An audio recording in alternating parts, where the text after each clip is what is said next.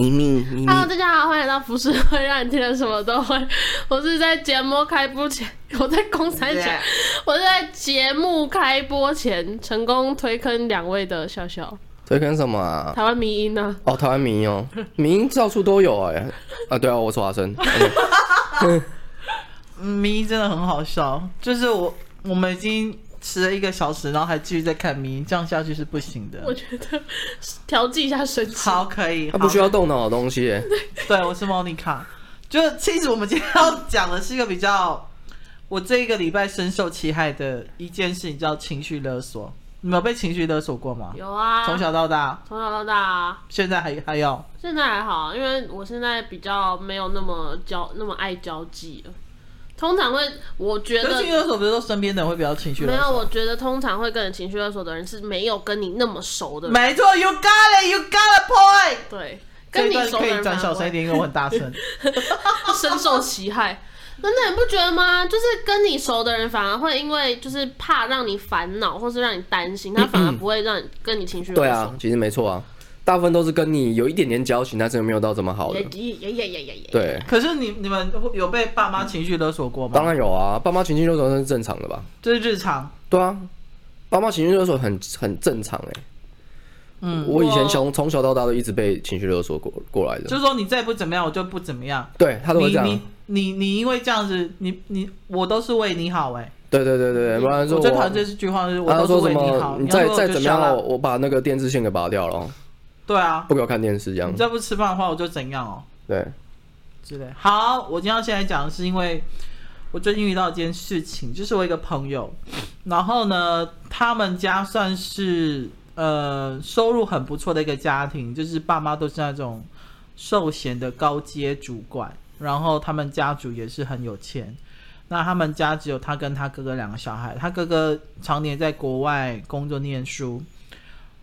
但是因为他哥算是同志，然后所以他爸妈就把期望，他爸妈是种非常传统的人，所以他就把期望放在他身上。那他呢是念那种设计系的，他原本还没有疫情开始之前，他想说等他念完当完兵之后，他就要去国外念书，因为他就觉得为什么哥哥可以去，我不能去。好，就好死不死呢，疫情就爆发，他只好待在国内。那他学的设计呢，又是属于那种高不成低不就，因为他曾经给我看过他设计的那种类似那种购物网站，他自己想要创一个购物网站，他有一个新创的 idea，但是我个人觉得，光是看界面我就不会想要使用。然后那时候我就问他说：“你要不要继续念书？”他就说：“念那么多书有什么用？”这第一句话就有点，我心想说：“那干，那你问我那么多干嘛？”然后呢，之后他就有一天，他就跟我说，就是我们有一段时间都没有联络，他有一天突然给我讯息，他就说，他说：“哎、欸，我跟你讲，我现在在做保险。你知道，通常有朋友跟我讲这句话，我第一个反应，我我其实现在很直接，我我早期，嗯，早期年轻的时候，我比较委婉说，哦，是哦这样子。可是我现在如果有朋友跟我讲说，我现在在做保险，我那时候第一个回他讯息就说，不要找我买保险。嗯，我这样直接回他。”嗯，他就说：“哎，没有啦。”他说你：“你你你，他说你想太多。我我跟你讲这件事情不是要拉你做买保险。他说我只要跟你说我现在做什么。我们好久不见，要不要出来吃个饭？哦，谁要跟你吃饭呐、啊？我跟你说，然后我就跟他说吃饭可以，但是我不要听到有关保险的东西。嗯、我说如果你答应我，因为我就觉得真的很久没见。然后他之前。”呃，我们真的算偶尔会聊天的朋友，他是那种还不会让我独揽的朋友，所以我们就断断续续聊天，然后都会主动跟我报告他最近做什么这样子。然后我那时候就跟他说，如果我们吃饭是可以，我请你吃饭也可以，因为我说我知道你不想跟家里拿钱，所以你刚开始做保险，但是你期间我不想听到任何一个保险的字，如果你让我觉得你有任何意图。你在讲保险，或是你要跟我推销保险，我会马上走人。我话讲的那么绝哦，你话讲超级绝。对啊，你讲超级直哎。因为大家都大人，不要彼此浪费时间，好不好？超级直，超级直。我我也是长大之后，我就像你这样。我之前也是遇到一个国中同学啊，他是说他做保险，对，他就跟我说没有，他是问我说很久没见了，要不要出来吃个饭？你有吓到吗？我吓到啊！然后这种起手式我就觉得很奇怪，然后我就直接问他，我就说哈哈，真的蛮久不见了，你该不会是要拉我保险吧？然后他就说我是在做保险没错啊，但就是想找你吃个饭这样子，然后我就。嗯可是我最我最近有点忙哎、欸，然后可是因为我不好，我不是很好意思像你这么直接的拒绝他，然后我就跟他说，可是我之后要出国留学了，我不在台湾。我觉得我能够理解那些做保险的人，然后 想要先从周遭的亲朋好友下手，对，因为我大概知道他们的环境。那你有遇过吗？我遇过，其实我早期有很多，幸好我是在年轻的时候碰到他们。然后呢？所以我算是有接受部分的东西。但是，但是年轻的时候，我就还有一个借口，就是我经济经济还没有那么好。对，你可以用这个借口把它打掉。对对对。然后刚好也是因为在懵懂的时期，然后就被被推，可能买一些最基本的一些什么保单、存美金的那个定存。然后所以我现在又存钱，所以其实我觉得也是误打误撞。但是现在碰到类似像这样的，就是我能够理解他们为什么会要一直敲。朋友去下手，因为他们不知道要怎么做，他们不知道该怎么找，然后陌生开发可能会变更可，就是对他们来说可能更压力更大。我可以理解很多保险，因为毕竟不是像房仲一样，因为房仲就是真的从陌生开发。对，因为不是每个人都买得起房子。然后，为什么你毯子破一个洞啊？哦，被被抓破了吧？哦，好厉害。然后呢，所以我就跟他说好嘛，他就说刚刚跟我说没有问题。他说我我真的我们只想要聊聊近况，然后看看彼此好不好这样。我就说好，然后我们就去吃饭了。然后吃饭的时候呢，他迟到，他迟到我可以忍受迟到的时间是半小时内。嗯，但是我当然也有跟他说路上小心安全，因为我宁愿你迟到也不要你发生意外的好这样子。然后他就跟我说好，快到这样子。然后到的时候呢，我就说你要不要先，反正意思我。那一顿饭呢，刚开始吃的很顺利，我们就聊聊近况啊。然后他还是同样，我就说，哎，好意外哦！我就说你不是很排斥，呃，你爸妈那一行吗？这样子，我就说你怎么会屈服？我真的用屈服这两个字，因为在早期他还没有做保险的时候，他就跟我说，我就跟他说你要不要走你爸妈那条路？因为毕你毕竟你爸妈已经耕耘很久了，然后是很成功的高阶主管。我相信他们退休之后，他的线一定会交给你。对，这这是没有意外，只是看他不要提早退休而已。嗯。然后他就说不要，他说我就是不想跟我爸妈一样什么的这样子。那就我现在，但是他直接拿那个线不是很好吗？对，还没完。然后我就我那天就直接问他，因为我就觉得，你知道有些人就是很欠呛，你知道吗？然后他刚好遇到我，就是不好意思，我就是会直接呛的人。呛的人，我就直接看他说：“你不是之前跟我说你不想要走你爸妈的路吗？你现在怎么又屈服？我用屈服这两个字。嗯”然后他就说：“哦，没有啦，其实他他他冷静思考之后，他觉得保险是一个很好的事业，然后其实是很为人着想。当然，这个 open 你开的时候，我就觉得干不对劲，我的 alert 就是警报器又响起，咚一咚一咚一这样子。我心想说。”这是你的引言吗？然后他就说，他发现他做了保险之后，很多比如说什么长照啊什么之类的，其实你越年轻买什么这样，我就说好够了，我就说你现在接下来如果要拿出一些文件的话，我真的会走人哦。虽然说我面吃到一半而已，就对，我我们去吃意大利面，先把面吃完再走人。对，干，而且我就要请客。然后他就说没有了，没有了，他说。哦，没有啦，那个姐，我不是这个意思，这样子，就是我，我就想说，你给他这么多的前提，他还敢继续讲，我觉得他是勇气可嘉，哎，我在刚他在挑战我，哎，我觉得我我很钦佩他的勇气，哎，You challenge me，然后呢，我就说，我不是跟你，我就直接跟他说，我不是跟你讲说不要跟我聊保险嘛，他说我没有跟你聊保险，你你你不要那么害怕这样子，我说我不是害怕，我是我是厌恶，我就直接这样讲，我说我是厌恶，他就说。他说你：“你你真的不要用那么负面的态度。”我他说：“谁负面？你负面还是我负面？” 然后他就说：“我就说你要再聊下去的话，我觉得我们吃完就我就要直接走这样子。”他就说：“好好，不聊不聊这样子。”嗯。然后他就开始就讲说他当完兵当兵怎么样，讲讲讲讲聊聊完之后呢，他就说：“我说你刚刚是从哪里过来？怎么那么急急忙忙这样子？而且他来的时候是那种西装笔挺，你也知道业务，业务都一定是穿的。对，然后拿着一个背个包包那种工程师背包那种什么之类的。嗯、然后他就说：“哦，因为我刚刚去桃园拜访一个客户。”嗯，我说好。嗯，我没有说然后呢，我就说好。然后他就说那个客户啊，就是我的我的亲戚啊。然后其实他他就开始讲他亲戚的故事，对不对？嗯。然后就说，他说：“哎。”姐，那你你爸妈现在几岁啊？这样，然后我就说怎么了？他说，就是说我我当然没有这个意思啊，就是说，其实老人家有一天可能如果有一个意外的话，其实买一个长照险会。干怎么还在讲啊？他他在他在拔你的毛哎、欸！他怎么还在讲啊？他是在捋你的胡须、欸？不是吧？他就说已经叫我不要讲，还一直讲，这个人真的是。藏不住哎、欸，我我我其实我也蛮佩服他做业务的勇气啦。为什么他可以这样一直？因为就做业务就是要不要脸，叫别人不要讲，然后你还一直讲。你不觉得做业务就是要不要脸吗？你觉得脸皮要够厚是没错，但是但是成功业务是不要脸之外，又会让你觉得算舒服的过去。对，然后他应该要很会看人家脸色。对，然后我就说你不用跟我推销，因为我爸妈已经买。其实我爸妈没有买，对不对？然后我就说我爸妈已经买了，这样你不用担心。他说你们买哪一家？我就说这不方便跟你讲，他就说、嗯、没有，我只是想分享一下，因为你知道刚开始做，所以我想要多了解几家。我就说那你就每一家都去自己买一份，那你自己去了解一下。对啊，我就说你就自己去买一份就知道了。会不会太鸡歪？没有，保险一定是一定是自己买自己的啊。对啊，我就说自己买一份，然后我就讲，然后我就说好了，那就先这样，因为我等一下还有事情这样子。然后他就说。他说你：“你你最近很忙哦。”说：“对啊。”然后他就讲说：“好好，那那我们再保持联络。”好，就这样子结束之后呢，呃，就之后他就后陆陆续续给我打个招呼，或者比如说什么祝我新年快乐这样，一直到这个礼拜的时候，嗯、因为我本来就知道他是一个很锲而不舍、很爱怨天尤人的个性。嗯，你知道这种个性对我来讲是最让我不耐的那一种。嗯，然后呢，他那一天。应该是前前一两天的时候，他就突然间一大早哦，他就说：“早安，最近好吗？”然后我就我就突然，我现在真的会看人回讯息，然后我有时候连已读我都不想已读，就对。然后到下午的时候我才回答说：“还不错，你还好吗？”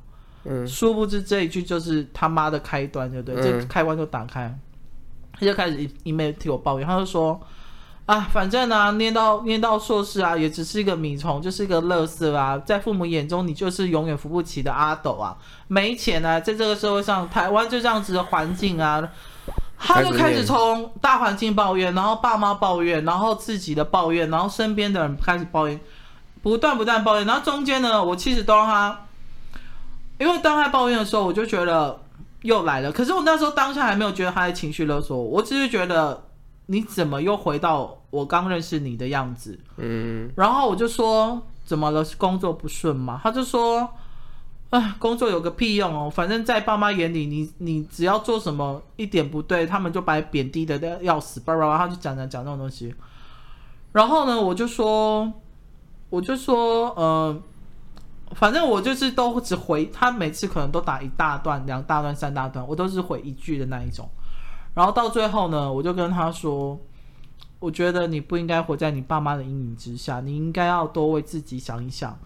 你就算现在一个月可能就三万块，或是两万五、四万好了，你还是可以过你想要过的生活。”嗯。然后他就说：“我就哦，然后我就跟他说，而且你应该要去找你真正喜欢做的事情，你要去，你谈谈一段恋爱也好，你要去找喜欢的人。”他没有谈恋爱，他没有。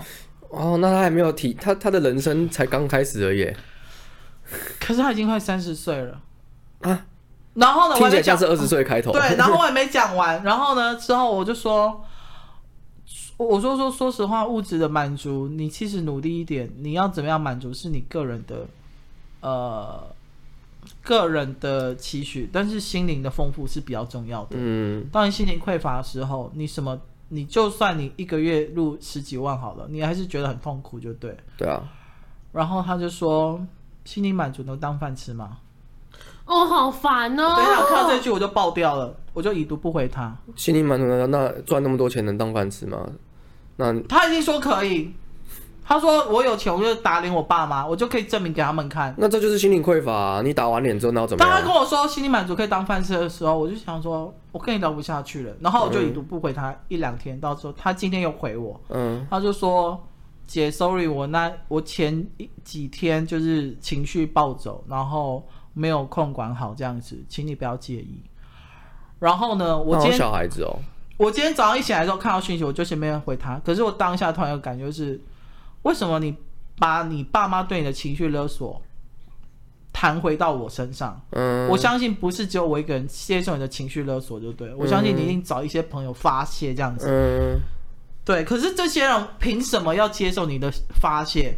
你跟你爸妈之间的关系不好，关我们屁事。嗯，你的人生关我们屁事。我可以让你抱怨几句，没有问题。你知道，就像我剖线洞的时候，我的很好的朋友克林对他问我说：“哎，我好像也对你做了这种事。”我就跟他说。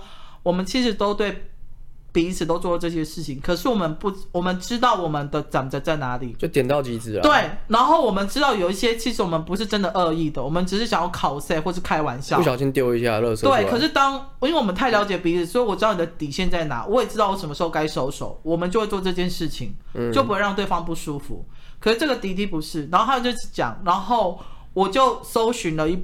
一些情绪勒索的相关的文章给他看，但我真的忍不住，我只差帮他划线而已，你知道吗？然后我就跟他说，我就跟他说，情，我跟他说，意思就是说你，你你不要把你的情绪勒索嫁祸在他人身上。嗯，你知道他回我什么？他就说，我决定了，我我我近期一定要搬出去，我一定要自己一个人住，哈哈。在光他小。啊，大家不是说什么？呃，我唯一唯一能解决的方式，应该就是离开这里了吧？对。看，我又看到了，妈，我国中时候还讲这种话，对，算中二。我想说，你知道我又已读不回，然后我就把它封锁了，因为我觉得第一个你你看不懂人话，第二个你一直活在自己的世界，你你很自私，你知道吗？你一昧的要，当你不爽、你不满的时候，你只希望找到一个出口，发泄的出口。可是你有想过，为什么这出口要变成你的出口吗？嗯，你跟你爸妈的问题是长久的问题耶。我觉得他好像我十八岁的样子，他已经快三十岁了。你知道我以前在跟我干都讲都赌烂，跟我父母住的时候，然后以前在读书的时候就是这个样子。呃，我们我们我们重复或我们会重复一个一个话题，就是。要不要？不然你现在就自己出去住啊！我现在我一定要，我之后一定要自己出去住，这样就一直这样讲这些东西。然后他就说：“你只要在家里住，你就要被我管，然后你就要知道接受这样的教育，这样。”然后他讲的东西就是对的。然后，所以我觉得他跟我十八岁的那时候一模一样。然后我爸妈从来不会称赞我，从来不会，从来不会。哦，你看，呃，这样讲有点，我觉得觉得有点不太不太公平。应该是说我妈，但你爸会。我爸其实应该是会，只是我爸一直没在我儿时记忆里面没有陪伴我太多，对，因为他是在外面从经商，所以所以呢，你要点星巴克吗？星巴克，好啊，我要喝。好，没关系，你先点。嗯，然后我那时候就会觉得，你知道，其实我今天早上我本来想说打算睡到十点或十一点，然后再起来带猪猪去晒个太阳。猪猪，对，就是说，我们家是猪猪这样子，它也这样。你不是都你，所以你都会叫它猪猪哦。叫它猪猪，屁屁猪，因为我喜欢打屁屁嘛，屁屁猪。所以它到底那边扭，那它那它知道它自己有很多名字吗？它知道，哦，知道。我发现猫都会知道。哦，对对对，好像是。但是它们有时候叫猪太原，为什么？你不要叫那么多复杂的东西，你 就韩国名猪，嘿，猪太原。但你知道它？你知道他，你知道在他的世界里面，他只听得到什么字吗？他只听到猪而已。嗯。所以你后面那个猪在人，他应该听得懂，但是他只是听你前面那个猪而已。好好，反正我本来想说带屁屁猪，就猪对，猪猪去赛场。然后我今天早上大概八点多才看到这讯息。我真的是先跟自己说，不要为了这一种嗯不在我世界的人生气，但是我心里就想说。我我觉得，我觉得，因为我已经很久没有碰到这种事情，你知道吗？我觉得不管是客户对我的情绪勒索或怎么样子，我就觉得，干就是我，我会很抽离我的情感。可是因为这个朋友，我们今天其实认识好几年的，只是不是那种很深交朋友，是因为我知道我跟他的磁场不合，可是我也没有立场去讨厌他。嗯，然后有时候女生会有一种妇人之仁，有时候我的慈悲心可能还有母爱啦。对，一年内会跑出个几天出来这样子。你又是巨蟹座，对，你知道巨蟹座会有一点母爱啦。对对对对，然后我就想说，嗯，好，偶尔听听他诉苦，我觉得是 OK 的。但是当他今天对我做这事情事情的时候，我觉得他已经踩到我的线了。幸好你的线还蛮明显的，一下就踩到了，所以而且重点是你还提醒他你的线在这里，然后他然后他还去踩，他看不懂哎、欸。我觉得他有点活在他自己的时间，就跟他的心智年龄还太，就像我说的，就是像我十八岁那时候的样子，十八二十岁刚出社会那个那个感觉，他想要急于证明一些东西给他爸妈看。可是你知道我，我我曾经有很语重心长的跟他说过说。你真的，你才刚退伍，你你才那时候他可能才二五二六岁，我就说你不可能月入十几万，你不可能，你不要永远只看到那个那么最高的位置就对，你应该你我说你看你爸妈每个月可能年收百万的那一种之类，但是你知道你爸妈辛苦多久吗？然后他就、嗯、他超常怨天尤人，然后钻牛角尖，然后愤世嫉俗说没有啊，他说。反正反正我同同年龄或是比我几岁的，他们都已经买跑车了，什么什么之类这样子。哇，他这个阶段可能还要持续很久哦，他或许要到四十岁才可以开开才可以才可以顿悟。所以我今天看到他又回我哈哈，他说哦，反正我就是离开这个地方就好，我就是要一个人搬出去住。他完全没有看到他还在对我情绪勒索这件事情的时候。嗯我那时候有一度控制不了我的情绪，很想回他说：“你这个 loser，失败的人生，你永远都起不来。你不管在心灵、你的生理还有你的财富方面，你永远都是最低层的、最低能的。”不行啊，他会变迷失灵魂啊！他会，我那时候真的很想跟他对他干掉，然后把他贬到最低，你知道吗？你要想哦，嗯、呃，但都忍住了。你你你也可以骂，我觉得你你骂也不是也是 OK 的，就是你提早让他面对这些事情也 OK。可是你知道骂？他我等于也在帮他哎、欸。对啊，你在帮他。但我想说，我干嘛帮他？但是你不是都要宣泄？你都有想这个念头了。对，所以我宣泄到我的线东西，反正没有我的 N I G，所以我没差。哦，反正你已经宣泄完了。我已经宣泄完，只是你不想帮他而已。对，我只是在今天打 P P 猪 P P 的时候更大力，这样就肉身一直飘飘飘这样子。那大家有什么感觉？大家很爽，因为外面扭来扭去，因为外面有鸽子、有麻雀跟太阳。为什么会有鸽子？因为我们那个后阳台那边，不知道有有人有鸽舍之类的哦，有的有在养鸽就对了，咕噜咕噜，然后就会很嗨这样。哦，哦，他们对这种东西都很开心。对，对于猫都很，对于鸟都很开心，超开心的。对，所以我今天要聊是，因为我我我从我朋友这个例子来来想这件事情，就是我们的一生中，其实也可常会不小心勒索到别人，然后也也常常可能被人家勒索，不管在亲情。嗯爱情，或者是友情，甚至是工作上，或者是你有时候会被店家勒索，嗯，什么之类这样子。然后猫还没长齐啊。哎、欸，你知道他 搬家之后他改成什么吗？哦，他还有他又又在另起炉灶。他就是说他搬离那边，因为那附近的摊商还有摊贩都有一点有点像是霸凌他们，就说他们赶快赶就赶快走，因为客人都不来这一条街这样。废话，一定会被霸凌的啊。对，所以他们就搬走了。然后他们本来叫父王嘛，你知道他们现在改名叫什么吗？王父。毛长齐鸭肉店，我在跟你讲真的，他们改名叫毛长旗。他们很聪明的，我只能这样讲了。你知道他们在试图做什么事情吗？社会实验。他在试图做 没有，除了社会实验，他在做当初那个那个拆人家钣金那个哪一个啊？那个评委，评委，评委哥。哦，你说那机车，你躲下线啦！吓到人。你说修机车那个是不是？你躲下线啦！评委本色啊，对他就是这样子发。翻红的啊，他明明就是做在做一件错的事情，然后却被大家搞笑成是对的事情。迷因对，所以有人说他的背后有有高人指点。其实他他他取名毛长琴这件事情啊，一开始像例如说像你比较看得清楚事情，你会觉得干那床啊小，但是只要很多乡民很多乡民或者是那种腹黑或者像霸社那种，霸社一定觉得很好笑，霸社一定会去吃，一定会去吃。然后这边打卡拍照，他说：“哎、欸，毛长齐了这样。”然后笑一笑之后，他再过一段时间呢，他就会被他就会被洗白了。真的事情一定会变这样，而且再加上台湾疫情啊，然后怎么样，然后他们很容易就转移注意力，然后再来就是他们希望有一些很开心的事情发生，他们会觉得哎、欸，他们自嘲自己觉得超好笑，干、啊、爆笑这样。我今天看到新闻，想说毛长齐，我好好，你也蛮敢取的，就对了。对，他是他是豁出去的，因为他要么就是收嘛，要么就是再开一间。对，可是他不可能收啊，他不可能收，所以都已经投资了，所以他直接走毛长期的路线。然后如果之后啊，如果他服务是这样，之后如果每一个人的客人他都会附加一个，哎，你是大学生吗？哦，你毛长齐了没？然后一定会红。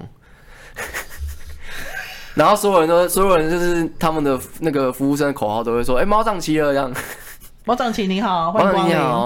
你毛长齐了没？你毛长齐不没有毛长齐的话，不能进来吃哦。哇，你这妈超惨！有没有？你先会不会想进去吃？我是。如果所有人都这样子，店长就是出来亲切的迎接你说：“哎，请问几位？哦，大学生四位，大学生吗？你毛长齐了没？” 你演个屁呀！你他演个屁呀！毛没有毛毛没长齐的话是不能进来吃的哦。你还十八禁了，很烦的。你会不会想去吃？我怎么想砸他店而已。哦，如果想砸我们店的话，我们旁边有市杂区。哎、欸，可以哦，这可以哦，这可以。对，然后还有一个店长那个笑的那个脸这样子，然后一个张开门的这样子。我觉得你很有商业头脑。厉害！如果我是他的话，我会在背后指点他做这件事情。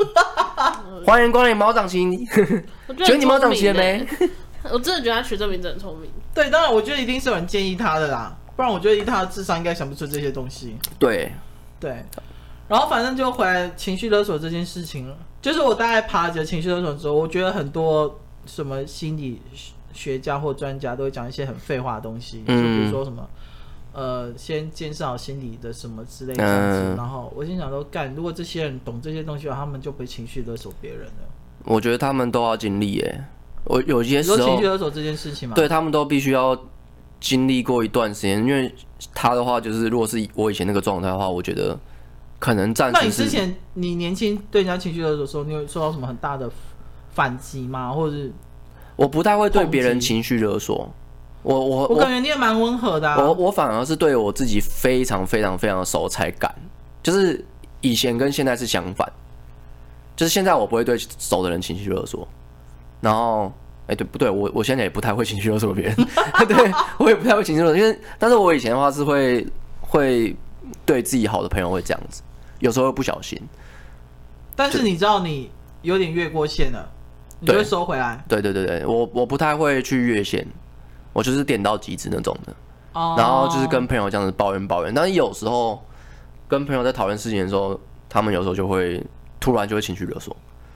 你们这样做是不？你刚刚这样子不对啊，不是吧？没有事情不是这样的，他们都会这样。嗯，对，他们都硬要你把你的价值观变成他们的。很多情绪勒索都是这样，这种这种情绪勒索其实也蛮说不上来的讨厌。就是你不像不像你那个朋友，他有一个爆发点，就是起码起码你有讲说。呃，你不要讲保险哦，我会那个是我的线哦。然后还有后面你讲的话，其实是情绪就是，我这种这种感觉。嗯。但是像我们那种，就是他只是在我们只是在讨论一件事情，但他就会突然插进来，就是说，没有，我觉得你那样不对，没有不对不对不对，你你应该是要这样这样这样这样这样这样。哦，我跟你讲，这种事情最发生在容易发生在什么时候？就是第一次一起出国的朋友。呃，对对对对对对对对对对，没错没错。或者是跟另外一半第一次出国，对对对。比如说。好，你要出国之前，你就问他说：“哎、欸，你们想要去哪里？我们一起来讨论。嗯”刚开始一定会都这样子嘛。对。说你们，比如说我们三个出去玩，说：“哎、欸，你们想去？”然后大部分人都说：“随便啊，都可以啊，你安排就好啊。”嗯。这是我第一个最讨厌听到的答案。我想说错了，因为接下来就是灾难的开始。然后呢，我就说好，比如说我们要去，我们假如说我们三个第一次都去东京，好，我说那要不要去迪士尼？要不要去浅草？要不要去什么什么之类的？嗯、我就丢了一堆。然后呢，比如说突然朋友就说：“哎、欸，好像不错哎，因为我们都没去过，去看看好了。”嗯。然后第接下来就是说：“那我们要大概几点起床？还是走比较 free 的路线？”就是开始讨论讨论完之后呢，一到东京起床的时候就说：“你、欸、干嘛那么早起啊？哎、欸，干嘛睡那么晚啊？”嗯。就开始会有一些抱，因为我听到太多太多了。就比如说。嗯哈，你要去那边哦，好累哦，可是好远哦。然后我就会说，那你当初干嘛，干嘛不说出你不想要去那么远地方？可能要换车换个两次，或者是这样子。到最后我，哎，我也是跟我一个朋友一起出国，然后到最后我跟他说，我们就分开走好了。嗯。然后就说为什么要分开走？我说因为我我排的行程我都已经先问过了，然后你也都说说 OK，可是到现场的时候，你却觉得要么太早起床，要么走太多路太累，要么你对这边没有兴趣。你规划旅程的时候是那种你会把一整天排的满满的吗？会，完全不会。那但是你是一个知道你今天要干嘛的人。对，我有我有甚至有的时候，比如说我都还没有排第二、第三天要干嘛，我可能第一天到晚上饭店之后，嗯，就想说我们明天要去哪里这样子。但是你一排了之后，你就会确定你今天今天一整天要干嘛。但是我不会排满，我可能比如说睡到中午才、嗯、才出门的那一种。那就是，其实我是，你知道我在旅行的时候，我是属于你，你刚刚说你第第一个就是哦，随便都可以那个，但是我会我会有但书，像我记得我呃前年我跟我我去我去我朋友泰国的婚礼，然后顺便去那边玩，然后我就跟了一群就是以前我们十十几年前一起工作很好，但没有出过国，没有出过国，很好的同事，而且我在以前跟他也是很好的朋友，一个一些女生这样。然后我就直接跟他们摆明，我就直接我就摆明跟他们讲，我说我是摆烂型的，你们要去哪里，你可以跟我讲，我我如果想去的话，我会去。但如果不想，我说你有先讲明。对，如果我不想去的话，我会自己在房间睡觉，不要管我。但是我想去的话，我就跟着你，而且我不会有我不会有意见。然后所以后来后面他们去的时候，他们他们他们都会开玩笑说我一直在摆烂，但是我因为我就讲明了，就是我跟在他们旁边就是就是挂机。嗯。我就是完全，我完全不不管事，然后完全不管，我只我只吃东西，我只看东西，我只聊天，我只是拉比赛这样。然后他们都会说我这边摆烂，但是其实那一那一整天的旅，就是那几天的旅途，就还算蛮愉快的。我觉得这样很好啊。然后我我朋友就说，如果另外一个人在的话，干他一定会干掉你。就是另外一个女生朋友，嗯，那个女生朋友就是她要所有东西都排得很紧密。我跟你讲，我非常讨厌，我最讨厌的就是早上八点前就要起床。然后就开始走行程，我也很烦。然后走到晚上九点十点才回饭店。哦，那好好痛苦哦。所以我就会说，你你们排你们的，然后我会跟你。那如果不跟的话，我会在饭店睡觉。我觉得本来出国就是放松啊。然后那你就可以，那你也很适合跟铁牛。铁牛就是那种，就是睡过头之后说你们去吧，那我自己在那边。我也是，有时候我就说你们自己去，我可能在这附近放。附近对晃一晃那种之类的，然后他们就突然兴起说：“哎、欸，我们晚上去逛东西。”然后逛逛之后，如果要吃东西，吃的东西不一样，说：“那不然我们分开吃。”这样。对啊，就这这样的想法就很成熟。我觉得大家都大人了，而且大家想要做的事情一定是不一样。你在国外，你一定会想说：“哎、欸，难得来国外，我一定要做这件事情，做这件事情。”但是你不一定要拉别人一起做，就是别人要不要做这件事情。你知道有一些朋友是就就会觉得哦，我们一起都都一一已经一起出来了。我们就一起走嘛，一起创造共同美好的回忆，嗯、美好沙小，跟你才会有共同美好的回忆那一种。就就就是你要认清楚你的你的旅游性，你的出去外面的状态是什么。像我就很认清，我就是一个废人，所以我他们做什么事情我都听。然后他们有有时候会调侃我说：“哎、欸，你要不要？你们都你都没做事，不然你来选菜好这样。”然后，例如说他们在逛那个夜市，那他们逛逛不知道吃什么，他说：“干，你都没有贡献，你还贡你你还讲出个主意。”我说：“如果你真的挑一间，他们就没有话说。”他没话说，我说：“那就这间，我们进去吃。”然后 我随便指，我是真的敢进去吃的。然后我就直接坐进去里面坐，然后说：“我要吃这个，我要这个，就这样。”然后其他给你们点这样。然后不好吃，他们不能说什么。他们就是他们会开玩笑靠北，但是不是情绪勒索的靠北。哦，他们因为我们是很好的朋友了。所以变成说，我们的心就是他们反而觉得，哎，其实这样还蛮好玩的，就是这样的玩法还蛮好玩的。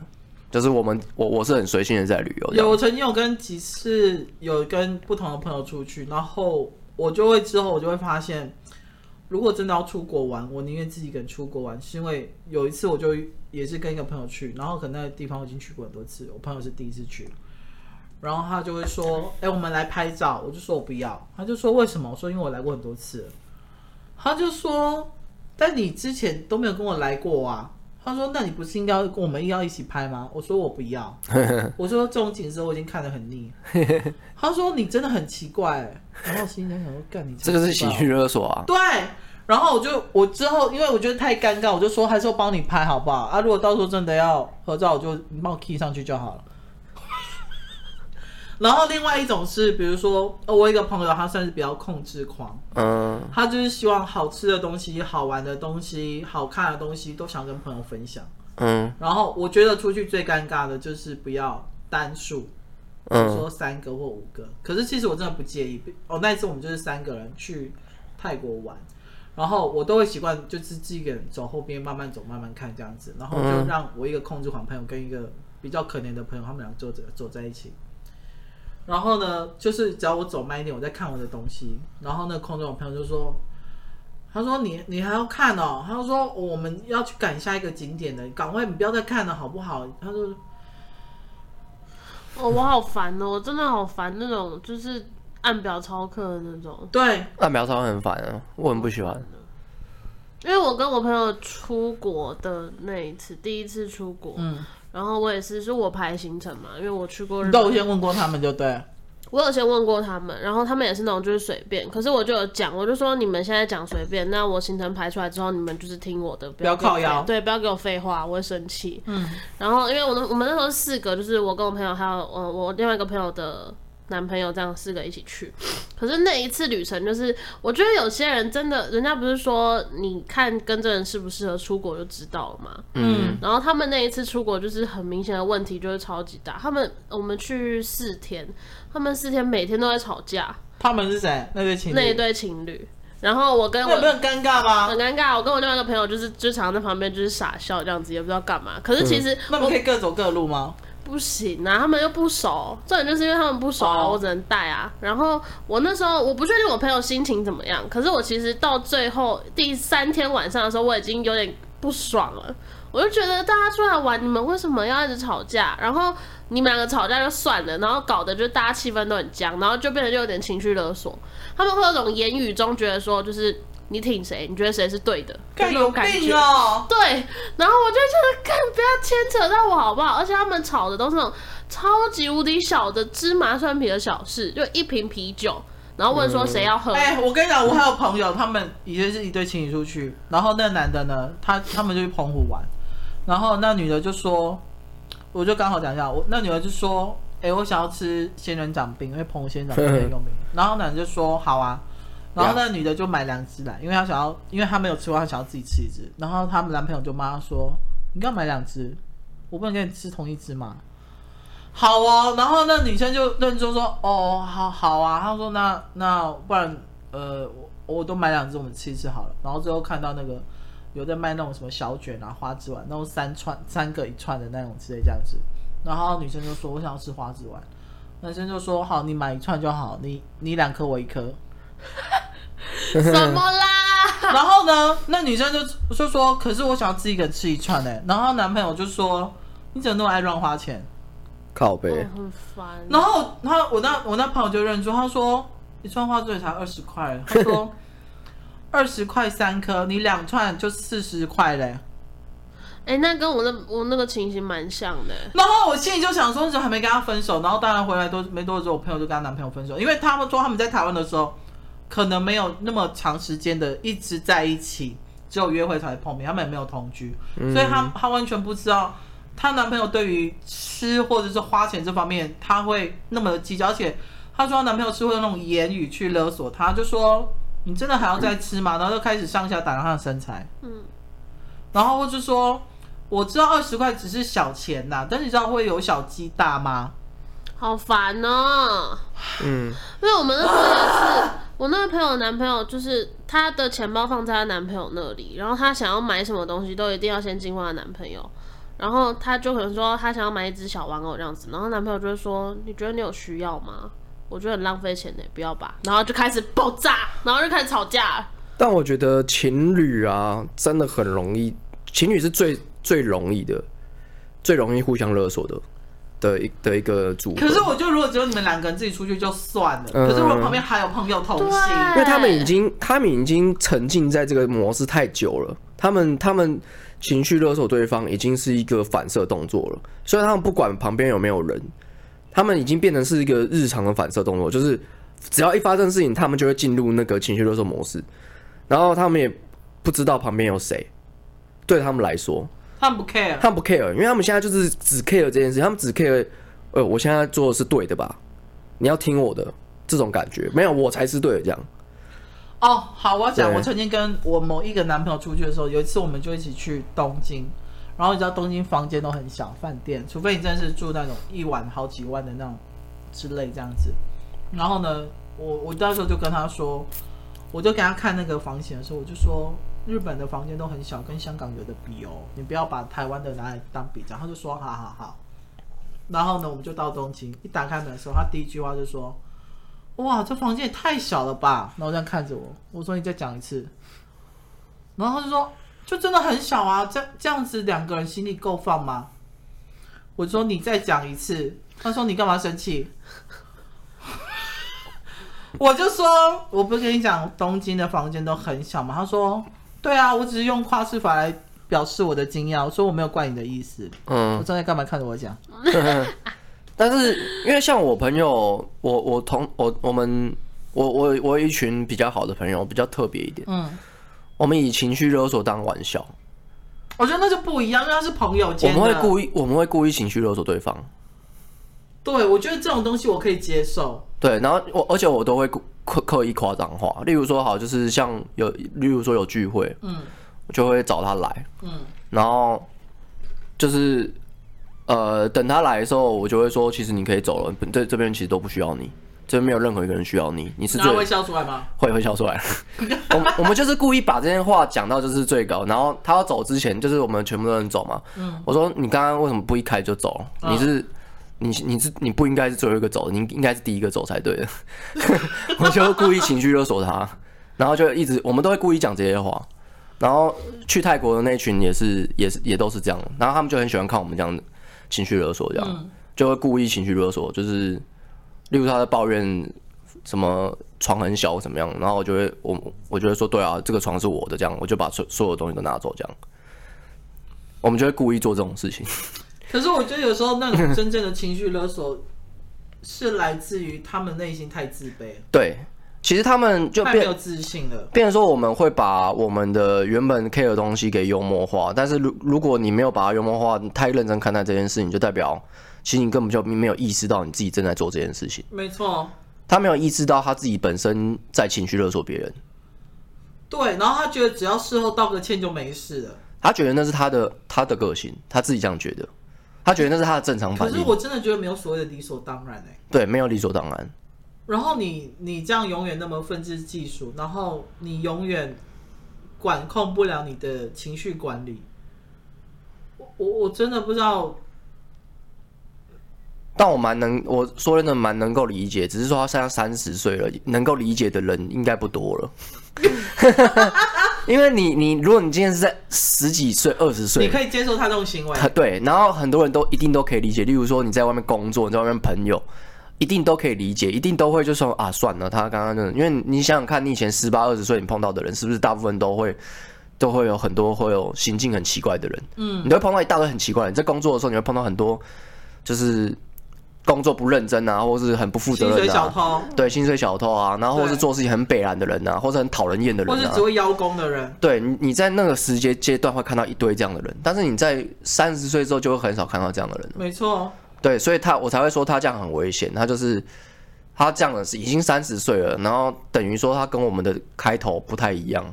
他他太晚开头了，他太晚去经历那个应该要情绪勒索，而且可以给你情绪勒索的人都已经不能给你情绪勒索了。我我大概可以了解他的原生家庭是对他期望很高的那一种，因为他、嗯、他他们家算是那种望族，然后就是同辈都是很优秀。可是我也曾经分析给他说。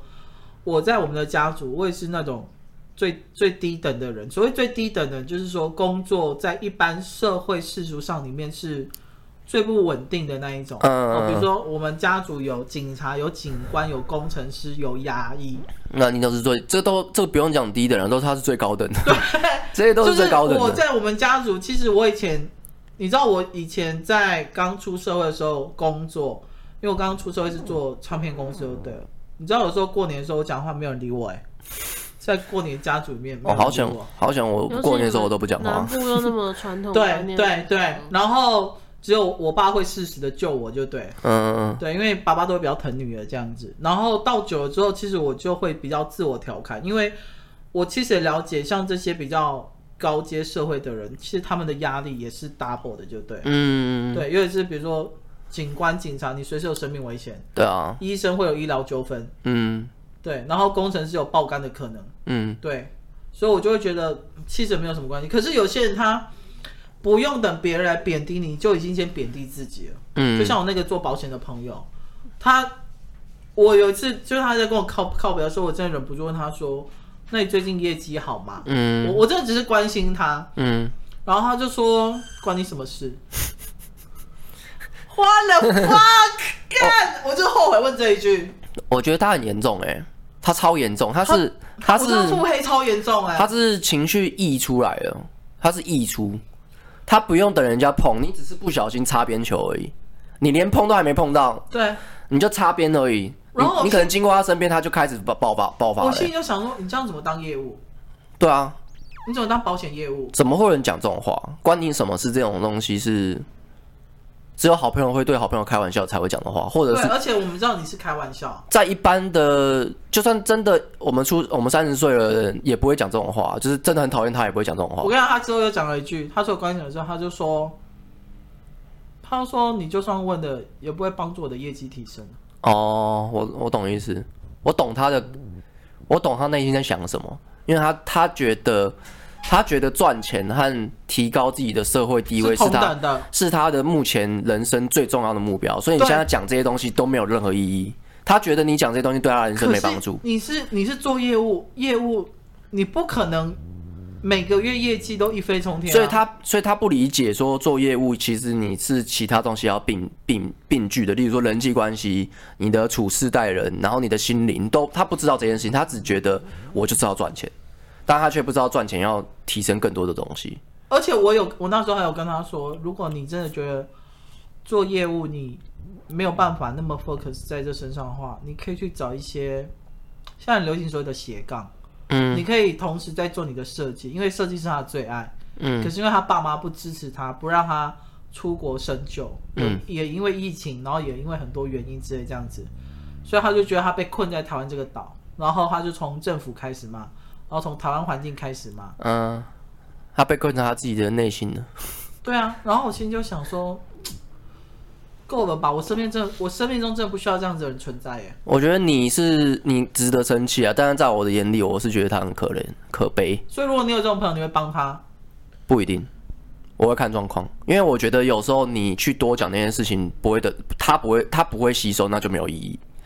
就像你跟他讲，你跟他讲说哦，其实如果业业业务其实是要怎么样，你要搞好人际关系什么，然后你的心灵要怎么样。对，他有他有想过说他得罪我或干嘛？但他听不进去的话，那你你其实你就帮不了他了。你唯一的帮忙就是骂他，然后你然后你跟他绝交，然后他现在不会觉得怎么样，但他等等到四五年来四四五年过后之后，甚至更久，十年之后，他发现这个人生大道理的时候，他就会回头过来跟跟。跟你道歉，再道歉一次。对，那时候你再接受他的道歉，因为他现在不不会知道，他会等到很多年过去之后，他的人生经验告诉他应该做人要怎么做，然后他应该是要成为什么样的人，他的压力在哪里，然后最后他哦理解了，突然通了，他就会想到啊，我之前跟莫妮卡，我是做一个很不很不 OK 的事情，那等到他那时候心灵成熟的时候，他就可以过来跟你道歉。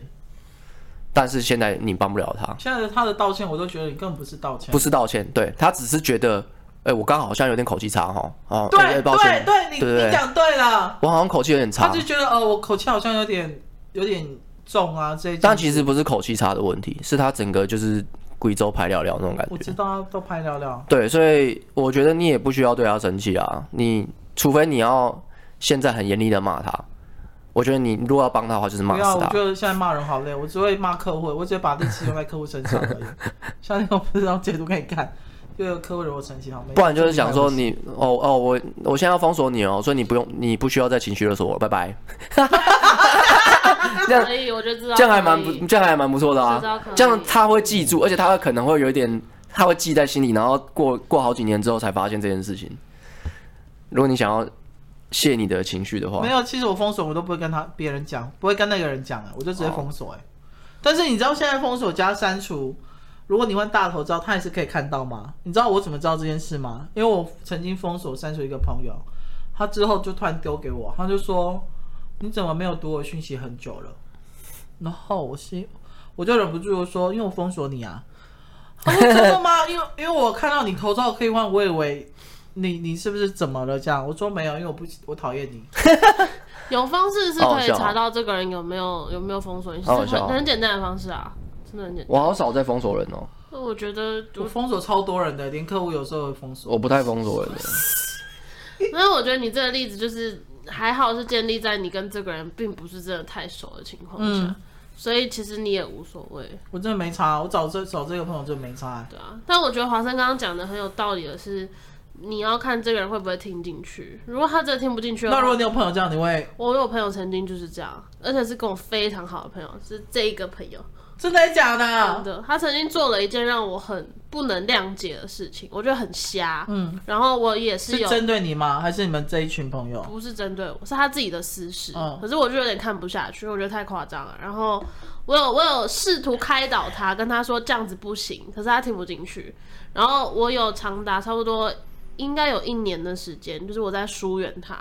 也不跟他讲话，可能因为我们是同个职场上班嘛，然后学校也都一直在一起的，然后我就是可能偶尔很例行性的打个招呼这样子，但我不会再跟他聊天或是很深交这样子，嗯、是直到呃他后来真的好像觉，我觉得应该是他有发生一些什么事情，然后他才突然意识到说他这样真的不行，然后他才后来跟我道歉，他说他知道他不对了。那你有接受他的道歉吗？我接受他道歉啊，因为我其实在等，我在等他。醒来这一天，醒来，对，因为我相信，因为我们都小时候一定会做错事情嘛，然后，然后它是感情上的事情啊，哦、那我相信感情上的小，我们都还小，一定都会有迷惘的时候，嗯、会啊。然后我知道，也许哪一天他知道自己错了，就会回头。我跟我朋友就这样啊，我，啊我跟我最好的朋友，就那那那一个，从以前就是很爱吵架。嗯我们很常情绪勒索对方，嗯、尤其是打游戏的时候。打游戏，打游戏就是干，就是你，你刚刚没有冲，就是你 打游戏真的会吵架吗？会，真的会，会吵很凶。我不会，我会生气，然后我可能会针对某一个人生气。等那个人不在的时候，我就说：“你不觉得他刚很瞎吗？”可是我不会明面上讲。我觉得打游戏太容易吵架，因为而且是真的吵架吗？对，而且打游戏的情绪勒索会很理所当然。原因是因为你游戏不像人生一样，它是没有对或错，但是游戏是有对和错的。嗯，他的错就是你输了，你只要死掉，或是你害别人死掉，团队对，你就输了，那你就是错的。那我们就真的会怪那个人？因为很好怪啊，他刚刚 因为真的认真，就是例如说我跟你打游戏，我先死掉了，他要怪我，他超容易的。不然就是你刚为什么不来？你到底在干嘛？对，对你刚刚，而且这东西很容易变的，因为游戏真的只有对和错。因为就是活着和死死掉而已。然后如果游戏又可以对话，对，又可以对话，所以你很容易把过错怪到人家身上，超容易的。很可怕。所以你就会说，哎、欸，我刚刚跟上，干我死了。你刚刚，你刚刚没，你刚刚如果跟上，我就活了。所以你应该要跟上，这个就是情绪勒索。对但是在游戏里面会变得很正常，大家会用，哦、大家会很习惯去情绪勒索对方，因为这情绪勒索是游在游戏规则内的情绪勒索。嗯，对。然后大家玩游戏。你只想要获得一个感觉，就是赢的快感，所以所以会变得很合理，就是你情绪勒索会变得超合理的。